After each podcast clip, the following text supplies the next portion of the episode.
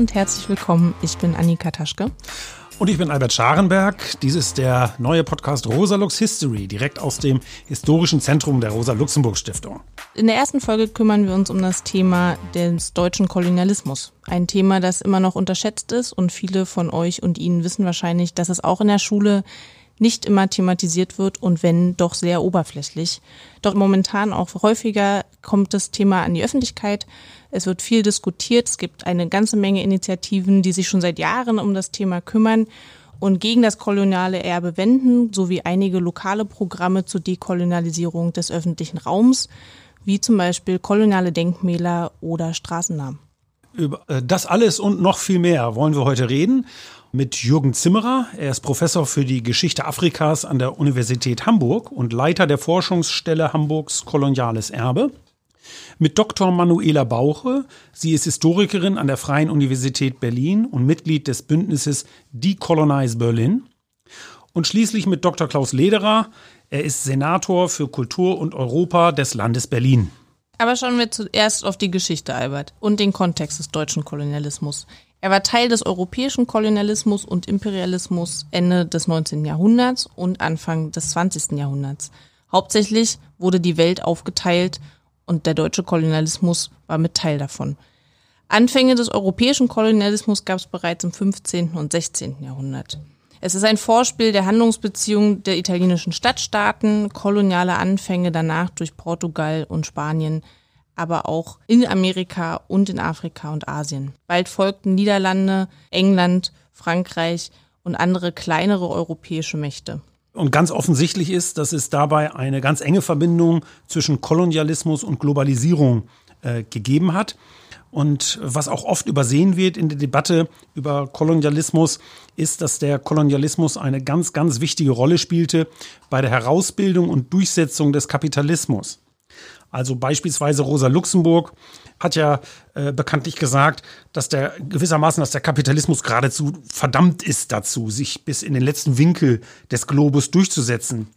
Und auch Karl Marx äh, schrieb unter anderem im Kapital über Kolonialismus und Kapitalismus beziehungsweise den Zusammenhang.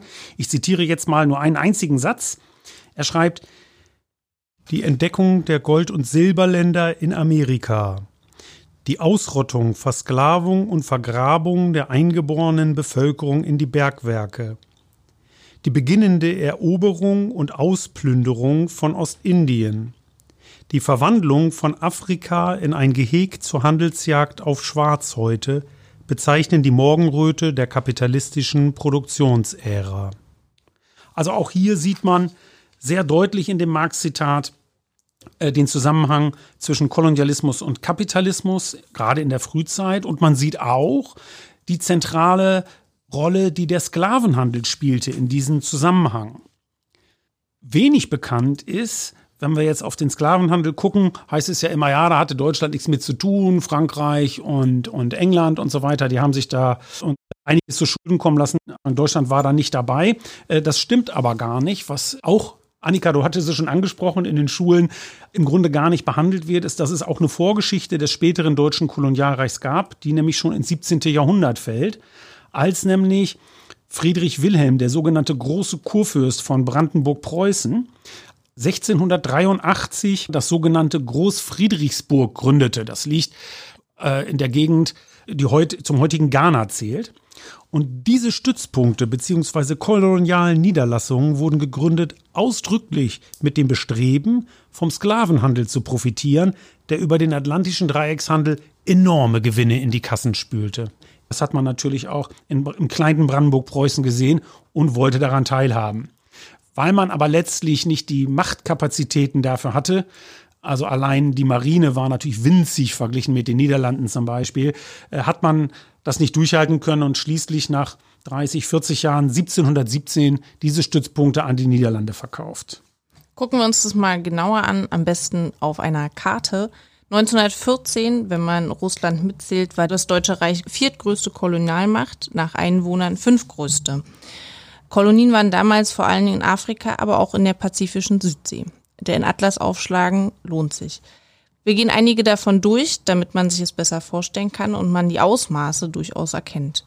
Es handelt sich dabei um Deutsch-Ostafrika, das heutige Tansania, Ruanda und Burundi, Deutsch-Südwestafrika, das heutige Namibia, Kamerun, Togoland, heutiges Togo und östliches Ghana, Deutsch-Neuguinea umfasste damals die Gesamtheit aller im Südpazifik gelegenen deutschen Kolonien bzw. Schutzgebiete, die sogenannte Deutsche Südsee.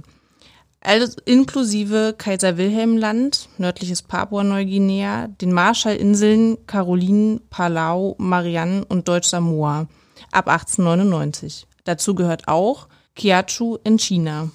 Ja, das ist also ein ziemlich weitläufiges Kolonialreich gewesen und das äh, ist deshalb eigentlich äh, losgegangen oder die Initiative, sagen wir mal, für den deutschen Kolonialismus, die kam jetzt nicht ursprünglich aus der Politik oder so, sondern die ging eigentlich aus von hanseatischen Unternehmen, die seit den 1830er Jahren in Afrika Handel trieben und Hamburg wurde dadurch durch die Kaufleute, die diesen Handel betrieben haben, zu so etwas wie der Kolonialhauptstadt Deutschlands.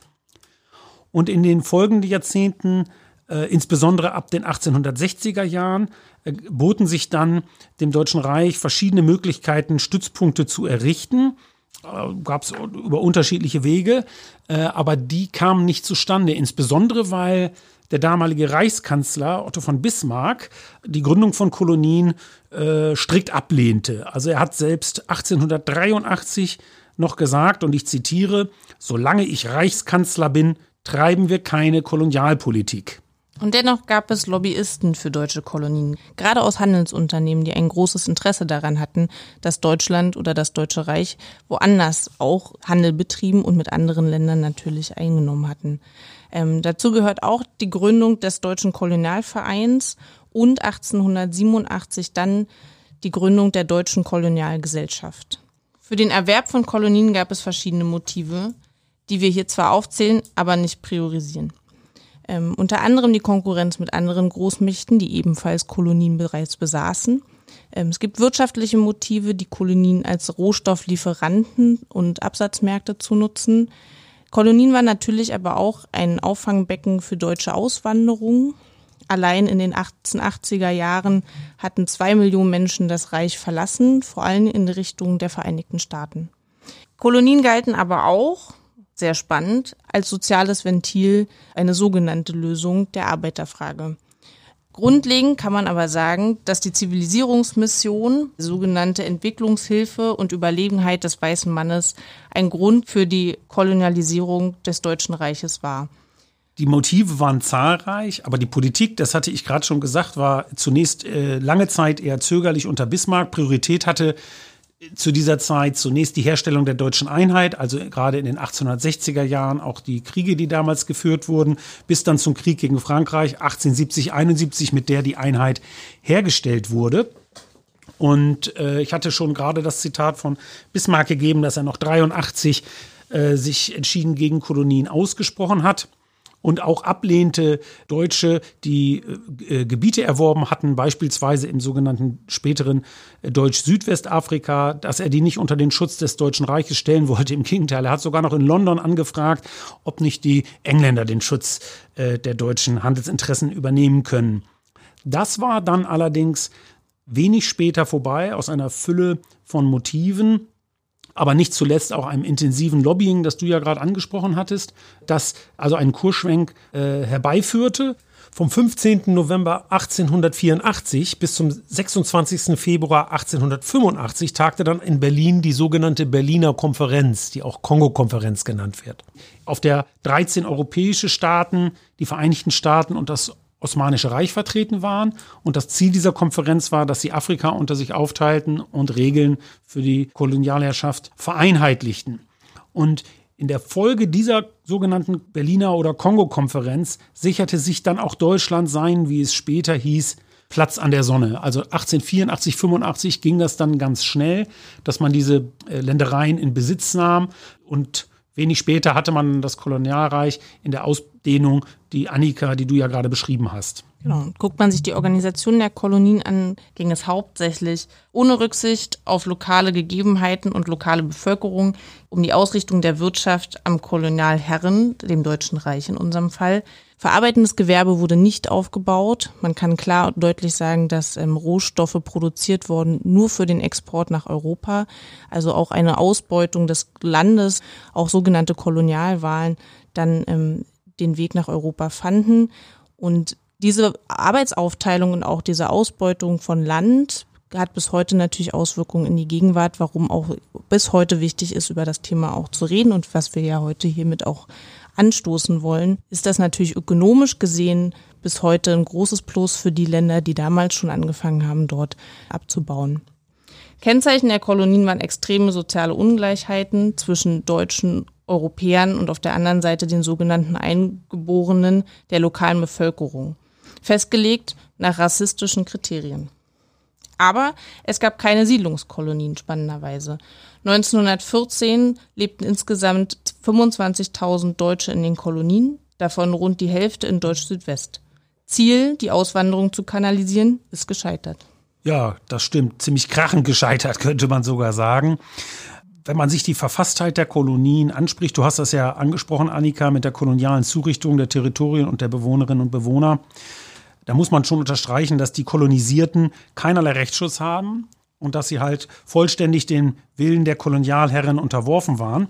Und man kann das auch wirklich geradezu bildlich erfassen, wenn man sich das ein bisschen genauer anschaut, wenn man sich mit dem Thema befasst. Die Bilder der in Ketten gelegten Afrikaner oder die Bilder vom Einsatz der sogenannten Nilpferdpeitsche durch die Kolonialherren, die Zwangsarbeit.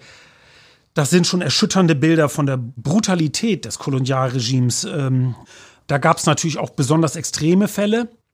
Berüchtigt war insbesondere Karl Peters in Ostafrika, der im Reich tatsächlich Hängepeters genannt wurde, weil er so viele äh, Afrikaner äh, hat aufhängen und umbringen lassen. Und äh, Karl Peters war laut Hans-Ulrich Wähler ein, wie er schreibt, erfolgsarmer, krimineller Psychopath. Aber die extremen Fälle sind natürlich nur Beleg für die allgemeine Struktur. Die, diese Extremen wie Peters, die konnten natürlich nur äh, wirken, weil die Strukturen auch so waren, wie sie waren, mit der entsprechenden Rassenhierarchie und der Machtkonzentration in den Händen der weißen Kolonisatoren. Das wird auch belegt unter anderem durch die sogenannten Strafexpeditionen, wenn also irgendwo Unruhen waren oder die einfach nicht die Arbeit so machten, wie sie gemacht werden sollte. Dann sandte das Reich Strafexpeditionen und da wurde oftmals nach dem Prinzip der verbrannten Erde äh, äh, operiert, angeblich um äh, damit abschrecken zu wollen. Man muss auch sehen, es gab auch, äh, es gibt ja auch Argumente, die angeführt werden, beispielsweise, dass der Kolonialismus ja nicht nur böse gewesen ist, dass es auch positive Seiten gegeben habe, dass Infrastruktur aufgebaut worden sei, zum Beispiel die Eisenbahn oder die Hospitäler und Schulen und so weiter. Ja, die sind gebaut worden, Vielleicht ist manches davon auch abstrakt ein Gewinn. Das Problem ist nur, die wurden ja nicht aufgebaut, um die Lebensbedingungen der dort lebenden Menschen zu verbessern oder das Leid der Kolonisierten zu verringern, sondern sie waren ja ausdrücklich äh, wurden sie aufgebaut, um die deutsche Verwaltung und Wirtschaft durchzusetzen und zu optimieren. Und in dem Sinne waren sie natürlich jetzt nicht, wie sonst dann auch mitunter dargestellt wird, irgendwelche Geschenke, ja, an die, an die Armen oder so, sondern äh, ganz nüchtern kalkuliert zur Durchse Etablierung und Durchsetzung der äh, Kolonialherrschaft, also die Unterwerfung und Ausrichtung der Kolonien an den Bedürfnissen des Deutschen Reiches, stand hier immer im Mittelpunkt. Das wird auch unter anderem dadurch belegt, das ist noch ein anderes äh, Argument, was oft angeführt wird, dass man die Kolonialherrschaft fortsetzte, obwohl man bald sah, dass die Kolonien für den Staat wirtschaftlich gesehen ein Fiasko waren. Also fast alle haben äh, große Verluste äh, äh gemacht. Insgesamt war das ein riesiges Zuschussgeschäft. Also war ja, die ökonomischen Motive waren für den Kolonialismus ganz wichtig, sogar zentral, aber eben nicht in dem platten Sinne, dass man dahin ist, man hat die Kohle da rausgeholt, sondern mehr in einem strukturellen Sinne. Natürlich, äh, um die Macht abzusichern und zu zementieren. Du hast das angesprochen, Annika, mit, den, mit der äh, Konkurrenz auch unter den Großmächten und äh, um eben auch grundsätzlich die Beziehung so zu etablieren, dass Deutschland und die Europäer äh, in den Austauschverhältnissen eben äh, bevorzugt waren. Denn ein weiteres Argument, was ich noch kurz erwähnen möchte, ist, was oft angeführt wird und was auch berechtigt ist, die Macht des Staates in den Kolonien war auch beschränkt. In dem Sinne, dass die Durchdringung der Kolonien beschränkt war. Es waren da jetzt ja keine hunderttausende Soldaten, die irgendwie das alles erobert hätten, sondern äh, äh, Historiker sprechen deshalb auch so von den sogenannten Inseln der Herrschaft. Also wo ganz klar war, da wurden, wenn man so will, Zitadellen gebaut, um die Kolonialherrschaft zu etablieren. Äh, und jenseits dessen war die Kolonialherrschaft nicht so sichtbar. Aber was in diesem Argument eben übersehen wird, ist, das muss man ganz deutlich sagen, dass alle anderen, alle übrigen Gebiete auch auf vielfältige Art und Weise von der Kolonialherrschaft geprägt wurden. Dass also, auch wenn die Durchdringung des, äh, der Kolonien durch die Kolonisatoren vielleicht nicht so vollständig gewesen sein mag, wie man das aus dem 20. Jahrhundert kennt, doch die Kolonialherrschaft trotzdem dieses ganze Gebiet erfasst, geprägt und durchdrungen hat. Stilbildend für die Herrschaft des Deutschen Kaiserreichs war die Reaktion auf den sogenannten Boxeraufstand in China, der sich 1899 bis 1901 gegen die europäischen Kolonialmächte richtete. Nachdem der deutsche Gesandte Clemens von Ketteler in Peking auf offener Straße erschossen worden war, hielt Wilhelm II. bei der Verabschiedung der deutschen Truppen am 27. Juli 1900 in Bremerhaven seine berüchtigte Hunnenrede. Es folgt jetzt ein Auszug aus dieser Rede. Eine große Aufgabe harrt eurer. Ihr sollt das schwere Unrecht, das geschehen ist, sühnen. Die Chinesen haben das Völkerrecht umgeworfen, sie haben in einer in der Weltgeschichte nicht erhörten Weise der Heiligkeit des Gesandten, den Pflichten des Gastrechts Hohn gesprochen. Es ist das umso empörender, als dies Verbrechen begangen worden ist von einer Nation, die auf ihre alte Kultur stolz ist. Bewährt die alte preußische Tüchtigkeit, zeigt euch als Christen im freudigen Ertragen von Leiden. Mögen Ehre und Ruhm euren Fahnen und Waffen folgen, gebt an Manneszucht und Disziplin aller Welt ein Beispiel. Kommt ihr vor den Feind, so wird er geschlagen. Pardon wird nicht gegeben, Gefangene nicht gemacht. Wer euch in die Hände fällt, sei in eurer Hand wie vor tausend Jahren die Hunnen unter ihrem König Etzel sich einen Namen gemacht, der sie noch jetzt in der Überlieferung gewaltig erscheinen lässt, so möge der Name Deutschlands in China in einer solchen Weise bekannt werden, dass niemals wieder ein Chinese es wagt, etwa einen Deutschen auch nur scheel anzusehen. Gefangene werden nicht gemacht und die deutschen Kolonialtruppen als die Hunnen des 20. Jahrhunderts, das ist schon ziemlich starker Tobak, was Wilhelm II. hier in seiner Rede geäußert hat. Kommen wir zum ersten Interview. Ich freue mich, dass wir ähm, über ein Thema reden, was wahrscheinlich noch mehr weggelassen wird, nämlich Widerstand bzw. Aufstände gegen den deutschen Kolonialismus.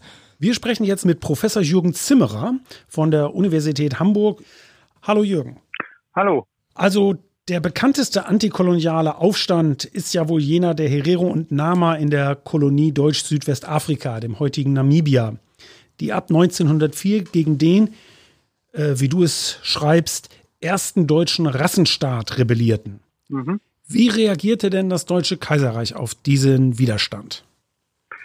Also man muss vorausschicken, dass äh, die Herero erstaunlich erfolgreich waren und in den ersten Tagen und Wochen eigentlich einen Großteil ihrer, ihres Territoriums auch im Grunde zurückerobern äh, konnten. Und das kam auch sehr überraschend, diese, dieser Widerstand, so dass einfach auch eine Panikreaktion äh, äh, unter den Deutschen einsetzte und sehr schnell eben äh, Truppen äh, zuerst von äh, Schiffen in der Nähe und dann aus dem Reich eigentlich geschickt wurden und das ist wichtig für die weitere Geschichte, weil eben die ganze Kolonialherrschaft in Südwestafrika auf der Kippe stand. Und deshalb das äh, Deutsche Kaiserreich, auch um eine Blamage zu vermeiden, sehr brutal durchgegriffen hat und sehr schnell den lokalen Gouverneur Theodor Leutwein, weil er angeblich zu liberal gewesen sei, eigentlich entmachtete und den schärfsten Kolonialkrieger, den sie eigentlich hatten, den brutalsten Lothar von Drotha, äh, mit dem Kommando über das Expeditionskorps äh, beauftragte. Sie wiesen auch Leutwein sofort an, keine Friedensverhandlungen zu führen, um eben auch im Grunde diesen Widerstand ein für alle Mal zu brechen. Und das ging relativ schnell in einem Vernichtungskrieg über. Das sieht man daran, dass Lothar von Drotha noch während der Anreise im Juni 1904 vom Schiff aus erklärte, dass im Grunde keine, äh, keine männlichen Gefangenen gemacht würden, sofern sie in einen Widerstand äh, involviert waren. Dazu zählte einfach, wenn sie, wenn sie Waffen trugen. Und ab äh, Sommer, August äh, 1904, als nach der Schlacht am Waterberg im Grunde die Herero geschlagen waren, entfaltet sich das gesamte genozidale Potenzial eigentlich der, der deutschen Kriegsmaschinerie. Und äh, die Herero fliehen mit Frauen und Kindern und Greisen und Vieh im Grunde nach Nordosten in das immer trockenere Gebiet der Omaheke-Halbwüste und die deutschen Soldaten jagen ihnen eigentlich hinterher. Und Lothar von Drotha lässt dann eben die Wasserstellen besetzen und im Grunde verurteilt er die Herero eigentlich zum, zum Dursttod in der Wüste. Er muss dann nach einigen Wochen, weil mittlerweile die Nama auch Widerstand leisten, dieses, äh, diese Strategie ändern und dann kommt es eben zur Einrichtung der Konzentrationslager mit teilweise äh, verheerenden Todesquoten von äh, 50 Prozent, äh, in der dann die Herero interniert werden, um sie, wie es hieß, an das Arbeiten hinterher äh, zu gewöhnen. Denn nach diesem Krieg kommt eigentlich dieser dieser Rassenstaat, diese rassische Privilegiengesellschaft voll zum Tragen mit den ersten Rassentrennungsverordnungen äh, der, der, der, der deutschen Geschichte. Und es klar wird, es wird jetzt eine, eine deutsche Herrenschicht etabliert und eine, eine, eine afrikanische arbeitende Schicht, um eben mit diesem Rassenstaat dieses Land urbar zu machen. Dann würde ich mich anschließen. Herzlich willkommen auch von mir. Ähm, mit einer weiteren Frage. Weit weniger bekannt, aber ähnlich grausam verlief die Niederschlagung des Maji-Maji-Widerstandes in Deutsch-Ostafrika 1905 bis 1907. Wie kam es dazu? Ja, also im, im Grunde ist der Maji-Maji-Krieg und der Herero- und Nama-Krieg von den Ursachen sehr ähnlich und auch vom Verlauf äh, sehr ähnlich, nur dass der Maji-Maji-Krieg immer im Schatten äh, im Aufmerksamkeitsschatten sozusagen des äh, Herero-Nama-Krieges stand, weil in Deutsch-Südwestafrika deutsche Soldaten kämpften, und zwar fast 20.000, währenddessen in Deutsch-Ostafrika einige wenige deutsche Offiziere und Unteroffiziere mit afrikanischen Hilfstruppen, sogenannte Askari, Krieg führten, was zur Folge hatte, dass weniger Deutsche äh, eingesetzt waren, weniger Deutsche gefallen sind und insgesamt weniger Aufmerksamkeit auf diesen Krieg gezogen wurde. Die Ursache ist sehr ähnlich, nämlich dieses Ziel Deutschland wurde sehr spät Kolonialmacht und wollte jetzt der Welt im Grunde beweisen, dass sie die besten Kolonisatoren sind.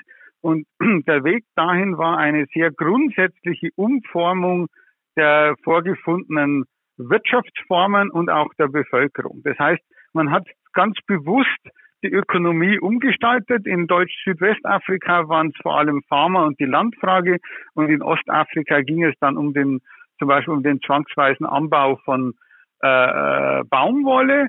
Und in beiden Fällen war die afrikanische Bevölkerung eigentlich gedacht als sehr preisgünstige äh, schwarze Arbeiterschicht oder oder eine eine Helotenschicht. Und es gab eben auch äh, Zwangsarbeit. Und gegen diese Zwangsarbeit und diese Zumutung des kolonialen Staates, der immer stärker eingreift in das Leben, rebellierten äh, dann äh, die Bevölkerung in Ostafrika. Ja, das kann man dann ja schon, glaube ich, äh, wird ja deutlich ziemlich als ein Muster erkennen, ne? dass der Widerstand sich natürlich gegen die äh, Unterdrückung, gegen die Zwangsarbeit richtete. Es gibt da ja auch noch weitere Beispiele. Ich möchte nur erwähnen, die Pazifikinsel äh, äh, Ponape in den östlichen Karolinen, wo es 1910 ebenfalls zum Aufstand kam, der äh, schließlich brutal niedergeschlagen wurde, auch mit Todesurteilen, Deportation, Zwangsarbeit äh, und so weiter. Ähm, mir stellt sich da noch eine andere Frage, äh, die sich daran anschließt. Äh, was würdest du denn sagen, wie sollte man damit mit dem Widerstand heute erinnerungspolitisch in Deutschland umgehen? Also wenn ich kurz ausholen darf, das ist nämlich ein ganz wichtiger, wichtiger Punkt. Das, äh, und das hat mit der Erinnerung an den deutschen Kolonialismus zu tun in Deutschland, der ja sehr lange also eigentlich im Grunde sehr verklärt, nostalgisch verklärt wurde. Der Kolonialismus, der an und für sich äh, A, keine große Auswirkungen hatte und B, eigentlich eher benevolenter Natur war, so eine Art Entwicklungshilfe in Kolonialuniform. Diese diese Geschichte hat sich lange äh, gehalten. Die kommt im Grunde aus den Abwehrkämpfen gegen die Weimarer Republik und dem Frieden von Versailles, wo Deutschland ja von den Siegermächten des Ersten Weltkrieges äh, attestiert wurde, dass sie unfähig seien, Kolonialherrschaft auszuüben. Und dagegen schrieben ganze Generationen von, äh, von äh, Wissenschaftlern und, und Publizisten im Grunde an, um zu beweisen, nein, Deutschland war ein guter Kolonisator. Und daraus erhielt sich eben dieser Mythos dieser, dieser gewaltfreien Kolonisation. Und dann ist vor einigen Jahren darauf hingewiesen worden, eigentlich in den 60er Jahren schon vor allem in der Geschichtsschreibung der DDR mit etwas Verzögerung der Geschichtsschreibung der Bundesrepublik, dass es eben diesen, diesen genozidalen Krieg gegen die Herero und Nama gegeben hat. Dann hat man das lange ignoriert, dann musste man das einfach akzeptieren, weil die Faktenlage einfach, äh, die Quellenlage einfach zu eindeutig ist. Dann hieß es, ja, aber Deutsch-Südwestafrika ist die Ausnahme.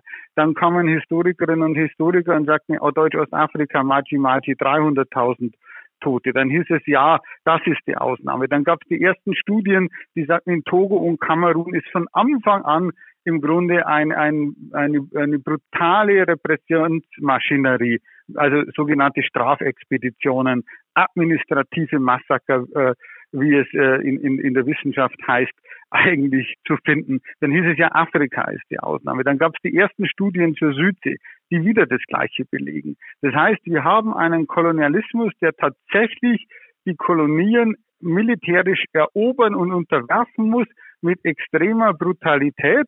Und gegen diese Brutalität gibt es, gibt es überall einfach, einfach Widerstand. Das zweite, es gibt diesen, und das verweist auf die Geschichte interessanterweise des Zweiten Weltkrieges voraus, überall diese Versuche, ohne Rücksichtnahme auf die lokale Bevölkerung alles umzumodellieren, so dass es für Deutschland nutzbar, äh, nutzbar gemacht wird.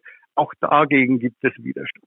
Und das hier muss in Deutschland eben einfach in, in den öffentlichen Diskurs äh, im Grunde eingespielt werden, dass dieser Kolonialismus, der deutsche Kolonialismus, a ein sehr brutales Unterfangen war und b ein Unterfangen mit sehr gravierenden Auswirkungen eben bis, bis heute. Und daraus müssen sich eigentlich dann alle Erweiterungen ergeben, wenn man sagt, wir brauchen ein, ein, ein Denkmal, wir brauchen ein Dokumentations- und Forschungszentrum dazu, aber wir brauchen auch Maßnahmen, die eben dieses äh, Leid, das damals angerichtet wurde und das bis heute weiterwirkt, denn der Genozid an den Herero und Nama ist in Namibia keine Vergangenheit. Da ist es Gegenwart, weil das Land enteignet wurde 1907, 1908 und bis heute im Besitz äh, von, von, von, von Weißen zum Großteil ist. Auf jeden Fall Nama und Herero bis heute überwiegend landlos sind. Das heißt, das ist Gegenwart und deshalb muss man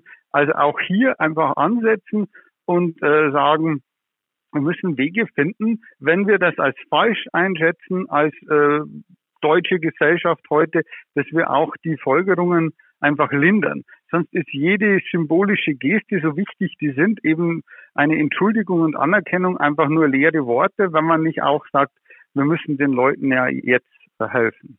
Ja, vielen Dank. Da kann ich nur sagen, da freuen wir uns, dass du ausgeholt hast. Äh, das war ja eine tolle Zusammenfassung. Und äh, meine Fragen sind beantwortet. Meine auch. Vielen, vielen Dank. Alles klar. Ja, super, dass ihr das macht, gleich mit dem ersten Podcast. Finde ich super. Ja, ist, äh, ist ein Großthema und uns lag, liegt viel dran. Von daher. Ja, das poppt ja immer wieder hoch. Wir haben ja diese aberwitzige Diskussion jetzt in Hamburg über diesen blöden 35 Meter hohen Bismarck. Ja, in Hamburg, acht, ne? Mit 8 Millionen renovieren. und, und, und, und, und alles irgendwie der Streit wieder da ist. Von Hamburg, von Hamburg waren 95 Prozent der deutschen Truppen fuhren von Hamburg ab. Das ist neben Berlin die Kolonialmetropole, wahrscheinlich die Stadt, die ökonomisch am meisten profitierte von dem Völkermord. Und wir haben immer noch diese Diskussionen. Ne, das ist gut, dass ihr das macht. Ist auch die einzige Stadt, die in unserem Vorspann erwähnt wird. okay, gut. Ich danke dir, Jürgen. Das war große Klasse. Alles klar. Okay, danke. Ciao.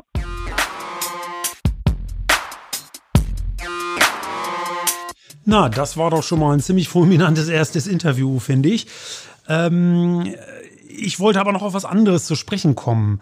Bei unseren Recherchen zu diesem Podcast sind wir auf etwas gestoßen, das könnte man als Faszinosum bezeichnen. Im Zuge der kolonialen Verbreitung der europäischen Sprachen haben sich ja bekanntlich äh, eigene Varianten entwickelt, etwa des Französischen oder des Englischen, die sogenannten Kreolsprachen. Und davon gibt es fürs Englische und Französische weltweit jeweils Hunderte. Was wir aber, als wir mit den Recherchen begannen, nicht wussten, es gibt auch eine, eine einzige deutsch-kreolische Sprache. Ja, genau, und zwar das sogenannte Unserdeutsch. Dieses Unserdeutsch entstand im heutigen Papua-Neuguinea als Sprache der Minderheit der Rabaul-Kreolen. Während der deutschen Kolonialzeit, als die Provinzhauptstadt Kokopo noch Herbertshöhe hieß und Sitz des Gouverneurs von Deutsch-Neuguinea war, befand sich am Stadtrand eine katholische Mission, in der sogenannte Mischlingskinder auf Hochdeutsch unterrichtet wurden. Die Mütter der Kinder waren meist einheimische Frauen, die Väter stammten überwiegend aus Deutschland. Und es waren eben diese Schulkinder, die die Sprache Unser Deutsch erschufen, eine weltweit einzig deutschbasierte Kreolsprache. Außerhalb des Unterrichts vermischten die Kinder das gelernte Deutsch mit dem damals schon verbreiteten Tokpesin, das als Schulsprache allerdings verboten war. So entstand eine Mischsprache, deren Wortschatz im Wesentlichen auf das Deutsch, deren Grammatik aber auf das Tokpesin zurückzuführen ist. Heute gibt es nur noch 100 alte, inzwischen überwiegend in Australien lebende Menschen, die das unser Deutsch sprechen. Es wird also in den nächsten Jahren oder Jahrzehnten aussterben. Sprachwissenschaftlerinnen in Australien und später in Deutschland haben diese Sprache untersucht. Substantive in unser Deutsch haben beispielsweise kein Geschlecht. Der Artikel heißt stets de, zum Beispiel de Mann, de Frau, de Kind. Und der Plural eines Substantivs wird gebildet, indem man dem Wort alle voranstellt.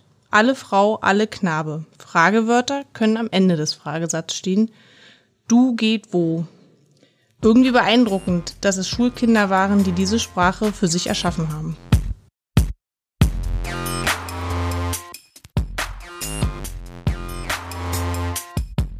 Wir sprechen jetzt als nächstes mit Dr. Manuela Bauche, Historikerin an der Freien Universität Berlin und Aktivistin beim Bündnis Decolonize Berlin.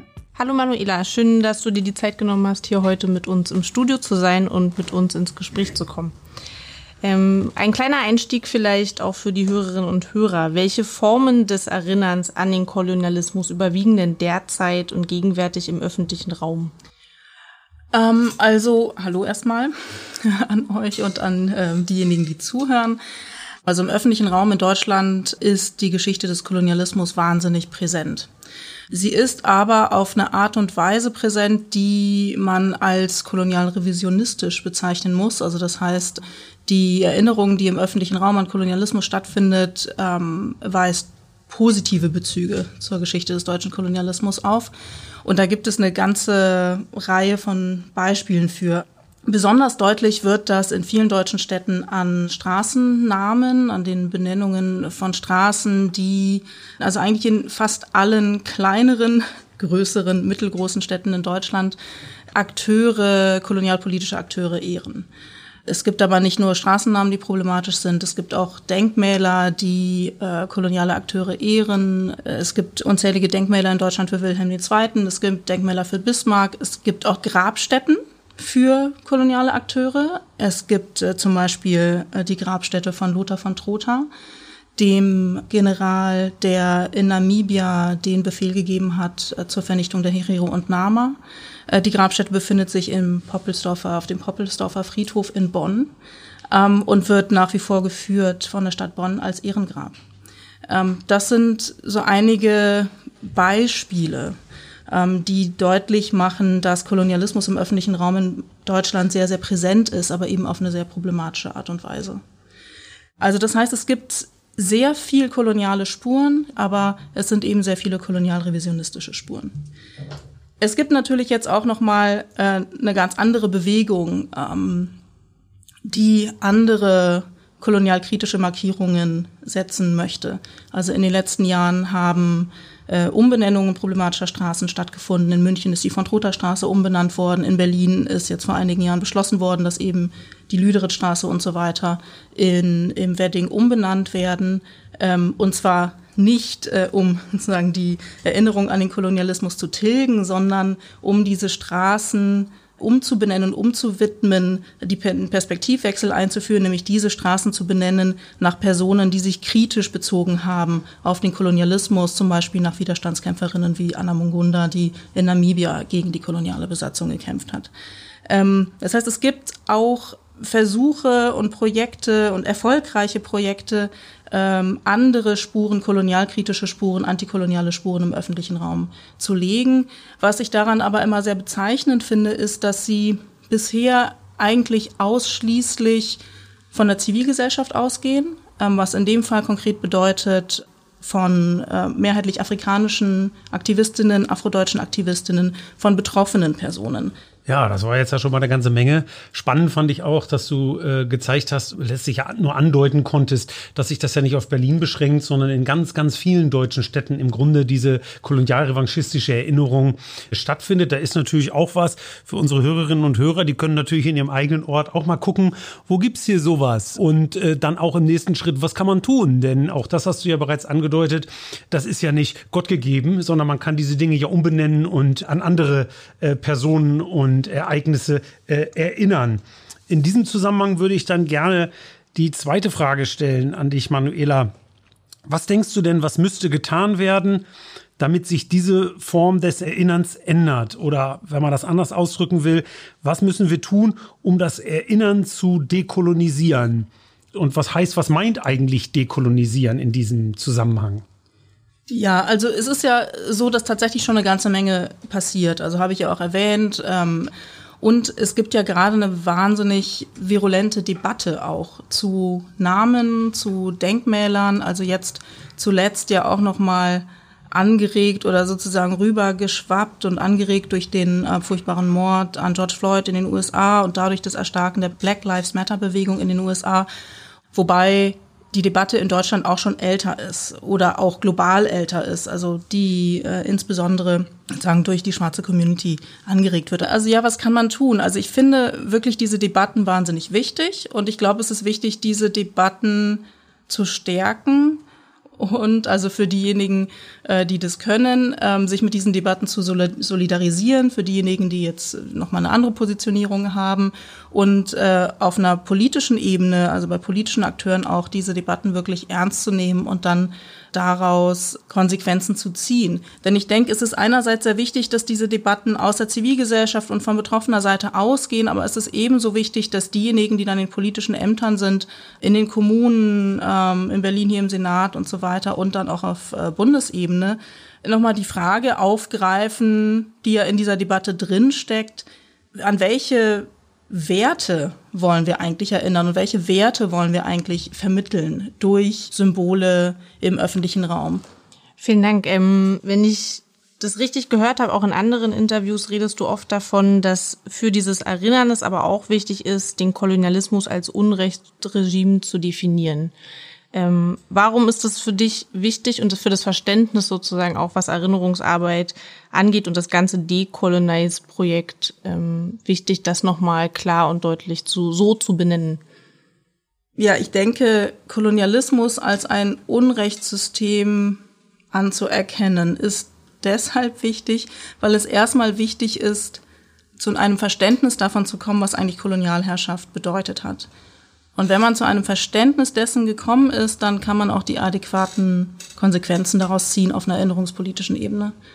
Und ich habe das Gefühl, das ist äh, gerade noch nicht der Fall. Es gibt sehr viel Unwissen darüber, was Kolonialherrschaft eigentlich bedeutet hat. Und es gibt auch äh, in Teilen der Mehrheitsgesellschaft sehr wenig Willen, sich eigentlich damit auseinanderzusetzen, ehrlich und offen damit auseinanderzusetzen, was Kolonialherrschaft bedeutet hat.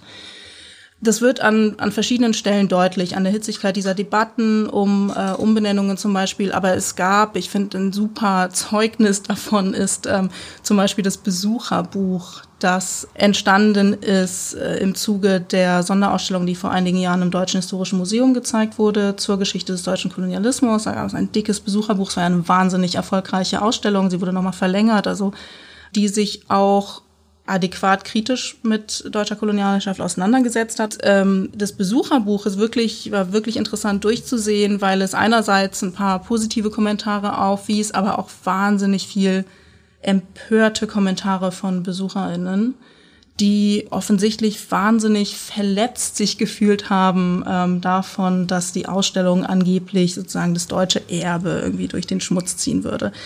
Und ich finde, es ist ein wunderbares Zeugnis ähm, für ein sagen nicht vorhandenes Verständnis davon, was eigentlich Kolonialherrschaft bedeutete in der deutschen Gesellschaft. Ein schönes Beispiel dafür ist der Koalitionsvertrag der aktuellen Bundesregierung, weil es der erste Koalitionsvertrag, der das Thema Kolonialismus äh, mit aufnimmt und formuliert, die Erinnerung an Kolonialismus ist wichtig. Ähm, auf der anderen Seite ist auch sehr interessant, sich nochmal anzuschauen, wie das eigentlich formuliert ist. Und wenn man sich das anschaut, dann wird klar, dass die Bundesregierung sich auch äußerst schwer damit tut, ähm, Kolonialismus wirklich als Unrechtssystem so klar zu benennen. Also es gibt andere Unrechtssysteme, die sehr klar als Unrechtssysteme benannt werden, auch zu Recht. Also es ist die Rede vom Nationalsozialismus als NS-Terrorherrschaft. Es ist die Rede ähm, sogar äh, vom System der Deutschen Demokratischen Republik als SED-Diktatur. Und dann wird Kolonialismus erwähnt als deutsche Kolonialgeschichte. Also es wird noch nicht mal als Herrschaftssystem benannt. Es wird einfach nur als Ära, als Epoche benannt.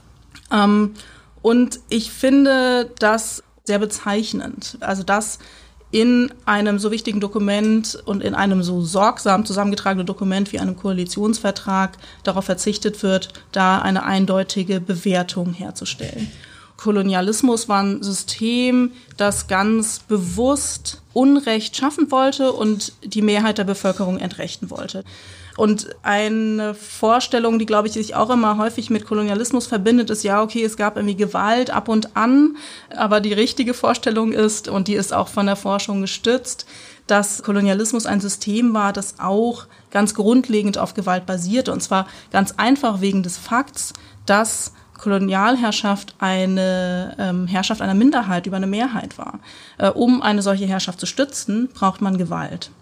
Und ich glaube aber, wenn man das alles wirklich in den Blick nimmt, dann folgen sehr einfach und sehr leicht Konsequenzen daraus. Dann kann man nicht anders als Kolonialismus als Unrechtssystem zu bezeichnen. Und dann folgen auch auf der erinnerungspolitischen Ebene die entsprechenden Konsequenzen. Also die bedeuten, den Betroffenen zuhören, die Opfer ehren, die TäterInnen benennen, kritisch benennen und sichtbar machen und ja, adäquate Möglichkeiten auch finden zu einer Wiedergutmachung. Genau. Ja, genau. Und das gilt dann eben auch mit Blick auf diese ganze Frage der Restitution. Also was man zurückgeben kann an geraubten Kolonialgütern, das soll man natürlich zurückgeben, so schnell wie möglich, so gut wie möglich, da wo es hingehört und wo es auch her ist. Ein anderer Punkt, der mich noch sehr angeregt hat, ist das, was du gesagt hast mit dem Gästebuch im Deutschen Historischen Museum, weil wir haben gerade einen Text veröffentlicht über Kolonialismus im Schulbuch, aktuelle Schulbücher. Man sieht im Grunde nämlich, dass diese ganze Frage noch komplett offen ist. Das sieht, man sieht es an den Straßennamen und man sieht es an den Schulbüchern.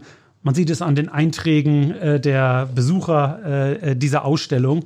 Und äh, da haben wir noch eine große Aufgabe vor uns, würde ich sagen. Also vielen Dank, Manuela, dass du heute hier warst und mit uns sprechen konntest und dir die Zeit dafür genommen hast. Und äh, wir hoffen, dass wir ein paar Hörerinnen und Hörer nochmal dazu bewegt haben, vielleicht auf die ein oder anderen Straßennamen und ähnliches zu achten. Ich finde das immer eine sehr wichtige erinnerungspolitische Arbeit und auch nochmal zu sehen, nach was ist eigentlich meine Straße benannt. Von daher vielen, vielen Dank. Danke auch fürs Gespräch. Für das folgende Interview haben wir Klaus Lederer in seinem Büro in der Berliner Senatsverwaltung für Kultur und Europa besucht. Klaus, unter deiner Leitung hat sich die Senatsverwaltung für Kultur und Europa in Berlin der Auseinandersetzung mit der kolonialen Vergangenheit und auch der postkolonialen Gegenwart gestellt. Was macht ihr denn da und warum macht ihr das? Erstmal muss man festhalten, dass in der deutschen Gesellschaft und auch in der Berliner Stadtgesellschaft das Wissen äh, um die Tiefe der Verstrickung äh, Deutschlands in die äh, Kolonialzeit ganz, ganz lausig ist.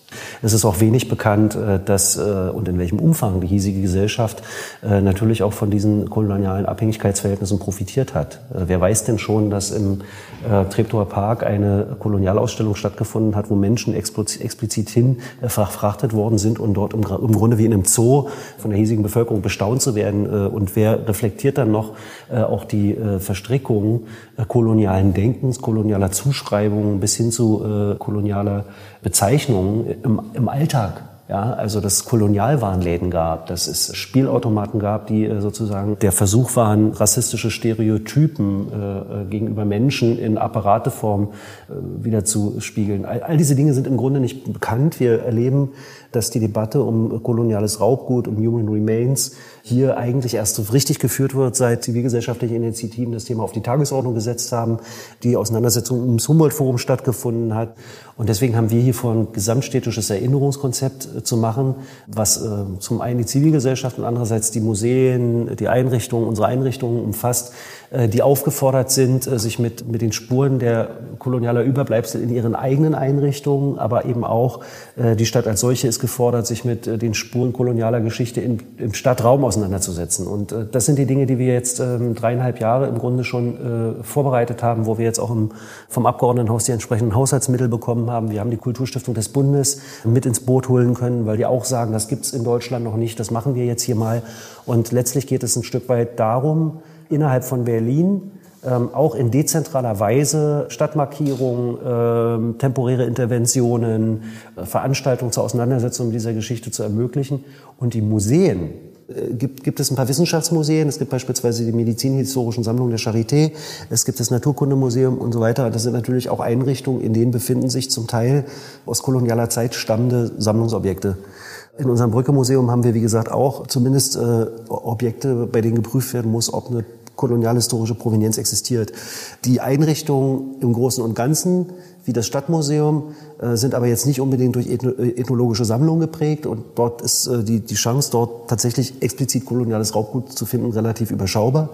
Ähm, aber wenn beispielsweise Gegenstände, die in der, äh, aus, in der Zeit der Kolonialgeschichte Alltagsgegenstände hierzulande waren, die müssen gar kein Raubgut sein, sind sie ja trotz alledem, äh, wenn man so will, exemplarische Exponate für das Denken, für rassistische äh, und Ungleichwertigkeitsdenkweisen in der Gesellschaft und äh, sind damit im Grunde Zeugnisse des Verhältnisses dieser Gesellschaft zu denen als minderwertig, zu denen als äh, ausbeutbar und bis hin eben auch ähm, genozidal vernichtbar markierten äh, Teile der Weltbevölkerung. Insofern, es geht letztlich darum, in einem längeren Prozess, wir haben sozusagen geplant dieses Projekt über fünf Jahre, koloniale geschichtliche Spuren in Stadtbild, in Institutionen, in Gesellschaft äh, sichtbar zu machen und die Auseinandersetzung damit zu befördern.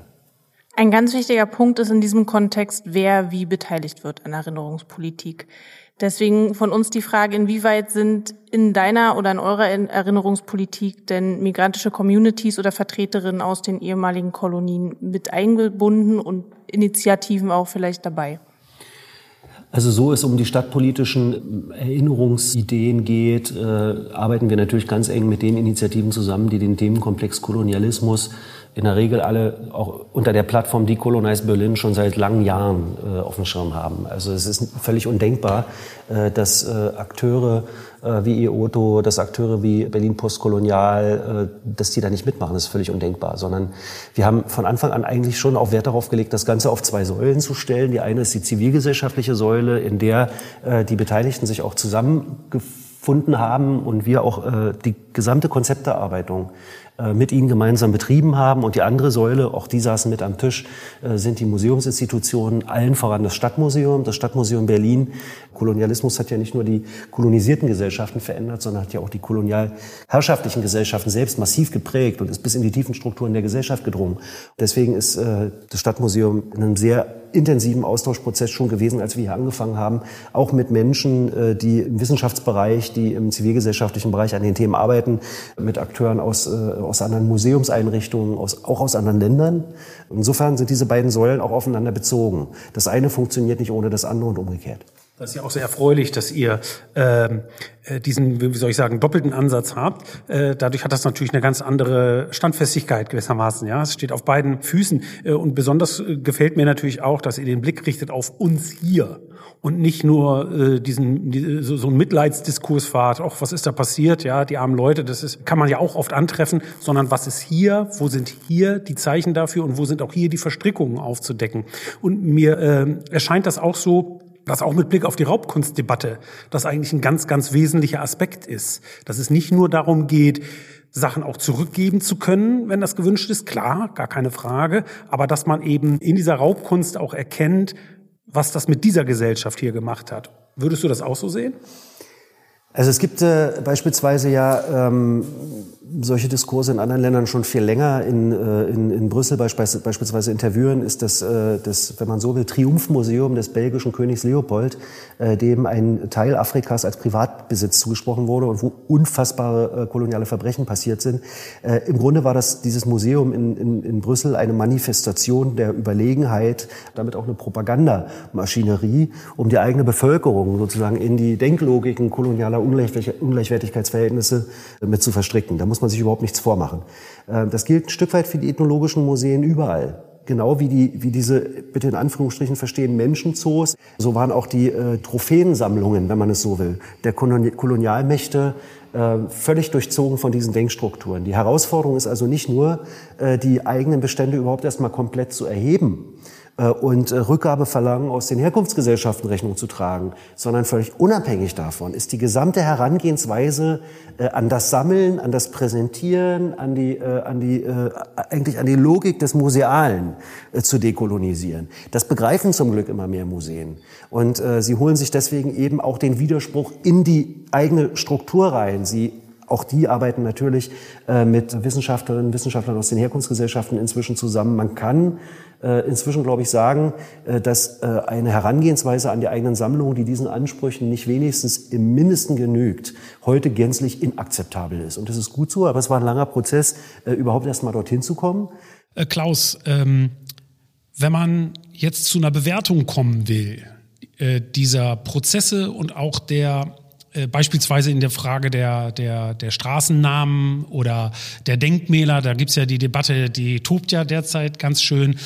Man muss sich vor Augen halten, dass wir keine geradlinige, saubere Geschichte haben, wo ein paar Leute aus der Reihe getanzt haben, weil die sich äh, entgegen der, dem herrschenden Zeitgeist nicht zu benehmen wussten oder sowas wie rassistische Denkweisen, völkische äh, Denkweisen reproduziert haben, sondern wir müssen uns klar sein, dass die Gesellschaften, aus der wir kommen, auch die Gesellschaft, aus der wir kommen, in der Geschichte durchzogen war von bestimmten Denkweisen, dass die auch äh, State of the Art waren, dass die Zeitgeist waren zum damaligen Zeitpunkt. Und deswegen ist bei der Bewertung auch von Persönlichkeiten in der Geschichte oder von, äh, von Denkmalen, die hier auch in der Stadt Gesellschaft äh, stehen. Immanuel Kant, die Debatte um Immanuel Kant beispielsweise, der als großer Königsberger Philosoph zweifelsohne auch rassistische Denkstrukturen reproduziert hat, ist trotzdem ihm, dem Vater der Aufklärung, jetzt äh, recht getan, wenn man ihn einfach aus der Öffentlichkeit tilgt. Da muss es nicht viel mehr darum gehen, auch die Denkweisen, auch die Ambivalenzen kenntlich zu machen, zu kontextualisieren. Deswegen wird es immer darauf ankommen, sich den Einzelfall anzugucken. Wir wissen auch von Karl Marx beispielsweise, äh, dass manche seiner Briefe, die er mit Friedrich Engels gewechselt hat, äh, nicht fein waren und dort auch aus heutiger Perspektive ganz klar rassistische äh, Vorurteile reproduziert worden sind, äh, Begriffe benutzt worden sind, die sich heute verbieten. Aber wie gesagt, man kann nicht das Kind mit dem Bade ausschütten, man kann auch nicht versuchen, sowas wie äh, eine gereinigte Geschichte und eine gereinigte Geschichtserzählung zu reproduzieren heute, sondern es muss genau darum gehen, die Ambivalenzen, die Widersprüche in den historischen, bei den historischen Akteuren, in den historischen Ereignissen, auch in der historischen Erinnerungskultur zu markieren und einen Umgang damit zu finden, damit man auch heute daraus lernen kann, denn alles andere sozusagen hilft ja keinem weiter. Dann noch eine abschließende Frage. Was tut Berlin und was sollte die gesellschaftliche Linke tun, um kolonialen Traditionen zu brechen und das dann auch im Umgang anders zu machen als in den letzten Jahren? Also äh, was tut Berlin? Also erstmal der erste Schritt muss sein, äh, diese äh, historische Epoche äh, zurückzuholen ins kollektive Gedächtnis der Stadtgesellschaft und deutlich zu machen, dass das nichts ist, was irgendwann mal abgeschlossen war, äh, sondern dass die Denkstrukturen, die Reproduktionsweisen bestimmter bestimmter Vorstellungen in der Gesellschaft bis heute präsent sind und bis heute wirken. Das ist der erste Schritt. Der zweite Schritt ist, äh, man betreibt Geschichte nicht zum Vergnügen, äh, nicht als Hobby, sondern wenn, dann dient sie dem Zweck, die Auseinandersetzung mit der Gegenwart zu ermöglichen und auch äh, sich ähm, näher heranzutasten an die Wirkungen, die bis heute existieren, die äh, trotz der Phase kolonialer Befreiungsbewegungen, äh, trotz äh, postkolonialer Abhängigkeiten bis heute wirken. Also die Art und Weise, wie die globale Ökonomie organisiert ist, schreibt Ungleichgewichte, Machtverhältnisse, die auch vor 100, 150 Jahren etabliert worden sind, bis heute fort. Und demzufolge bleibt natürlich auch die Pflicht, sich mit diesen kolonialen Verbrechen auseinanderzusetzen bis heute. Und das reicht aber nicht. Äh, und es reichen auch keine Entschuldigungsgesten, wobei auch die wären ja schon mal erstmal schön. Sondern es muss auch die Frage aufgeworfen werden, äh, wie sich die Länder des Nordens heute positionieren, wenn es darum geht, die in den Herkunftsgesellschaften bestehenden Ungleichheitsstrukturen aufzubrechen und zu verändern. Äh, das heißt sozusagen, ähm, hier wie dort ist Dekolonisierung ein Prozess, der sich aufeinander bezieht. In manchen der einstmals kolonisierten Gesellschaften fängt man heute erst wieder an, äh, die eigentliche Geschichte, die überlagert ist durch die Geschichtsschreibung der Kolonisatoren, äh, wieder zu entdecken, äh, überhaupt erst wieder zu den eigenen Wurzeln zurückzufinden, eigene Traditionen überhaupt neu zu begründen. All diese Dinge passieren jetzt erst. Und äh, ich glaube, dass äh, eine gesellschaftliche Linke sich klar werden muss, äh, dass Rassismus, dass Ungleichwertigkeitsstrategien, völkisches Denken nicht vom Himmel gefallen sind, sondern historische Wurzeln haben und äh, dass äh, wir bis heute die Verantwortung tragen, die Folgen des Ganzen zu thematisieren und das ist auch schmerzhaft und das tut auch weh, weil wir gehören hier zu den reichen Ländern. Äh, und es wird ohne einen Ausgleich, es wird ohne eine Form des äh, auch materiellen Anerkenntnisses des geschehenen Unrechts nicht funktionieren. Das ist auch für die Linke hierzulande eine Herausforderung, äh, dafür zu werben und dafür in der Gegenwart überhaupt erstmal den gesellschaftspolitischen Background zu schaffen, dass das begriffen wird. Auch heute ist der Blick vieler Menschen hier auf die Länder des globalen Südens ja der, naja, äh, die sind doch für ihre Probleme selbst verantwortlich, wenn sie ihre Gesellschaft nicht in den Griff kriegen. Was haben wir denn damit zu tun? Ja, das waren ja jetzt, wie ich finde, schon drei ziemlich starke Interviews, muss ich sagen. Haben wir eine Menge, äh, da war eine Menge drin. Fand das auch äh, interessant. Jürgen Zimmerer hat da kurz darauf hingewiesen, die Entwicklung in Deutschland nach dem deutschen Kolonialismus, also nach dem Ersten Weltkrieg, als Deutschland, oh Gott, oh Gott, die Kolonien weggenommen wurden durch den Versailler Vertrag und äh, sich die breite deutsche Öffentlichkeit dagegen gewandt hat. Was sehr wenig bekannt ist, ist, dass die Weimarer Nationalversammlung kurz nach ihrer Konstituierung, nämlich im März 1919, fast geschlossen gestimmt hat für eine Resolution, in der die Rückgabe der Kolonien gefordert wurde. Und es gab nur sieben USPD-Abgeordnete, die dagegen gestimmt haben. Also da sieht man, glaube ich, sehr deutlich, dass die deutsche Kolonialpolitik durchaus populär war. Auch nicht ganz zu unterschätzen ist, und wahrscheinlich auch nicht ganz so viele wissen davon, dass Konrad Adenauer, Bürgermeister von Köln zu der Zeit, sich die deutschen Kolonien auch zurückwünschte. Er war 1931 bis 1933 sogar stellvertretender Präsident der Deutschen Kolonialgesellschaft, die wir vorhin schon erwähnt hatten. Ja, und damit reichen, reicht es dann schon wieder rein bis tief in die Bundesrepublik, der ganze, das Erbe des Kolonialismus. Und wie wir ja wissen und glaube ich auch gesehen haben, äh, reicht sie ja auch auf mannigfaltige Art und Weise bis in die Gegenwart. Uns bleibt jetzt eigentlich nur noch das Übliche, sage ich mal, darauf hinzuweisen, das war jetzt unser erster Podcast, aber wir wollen mit einem, in einem Monat mit einem zweiten Podcast weitermachen. Und auch der beginnt übrigens in der Bismarck-Ära. Wir diskutieren nämlich dann ein doppeltes historisches Jubiläum, beziehungsweise die doppelte deutsche Einheit. Nämlich den 150. Jahrestag der ersten deutschen Einigung 1870-71 und den 30. Jahrestag der zweiten deutschen Einheit 1990. Äh, da könnte man natürlich spöttisch fragen, hat sich hier, wie Hegel irgendwo bemerkt, Geschichte sozusagen zweimal ereignet, erst als Tragödie und dann als Farce? Welche Parallelen und historischen Analogien können wir da ausmachen? Also ich glaube, das könnte spannend werden. Genau. Und gleichzeitig müssen wir uns bei einigen Personen bedanken, denn Albert und ich machen das hier natürlich nicht alleine. Neben mir sitzt Tim Schleinitz für die Technik zuständig. Vielen, vielen Dank, dass das dann am Ende auch so reibungslos läuft und ihr keine Ohrenschmerzen davon bekommt. Und gleichzeitig müssen wir uns bei unserem ehemaligen Praktikanten Marlon Holly bedanken, der mit uns den ganzen Podcast gestartet und ausgearbeitet hat. Auch vielen Dank dafür. Schließlich noch äh, möchten wir noch hinweisen darauf, dass wir natürlich noch wesentlich mehr Materialien zum Thema, zu diesem und anderen Themen haben. Dazu könnt ihr unsere Website besuchen, rosalux.de slash historisches-zentrum. Ich wiederhole das nochmal, rosalux.de slash historisches-zentrum. Also da gibt es, wie gesagt, weitere Ressourcen zum Thema Kolonialismus und anderen Themen. Und auch das sei erwähnt, wir sind auch als rosalux-history auf Instagram und bei Twitter und Facebook findet man uns als rls-history. Super digital. Danke fürs Zuhören. Ja, danke. Bis zum nächsten Mal.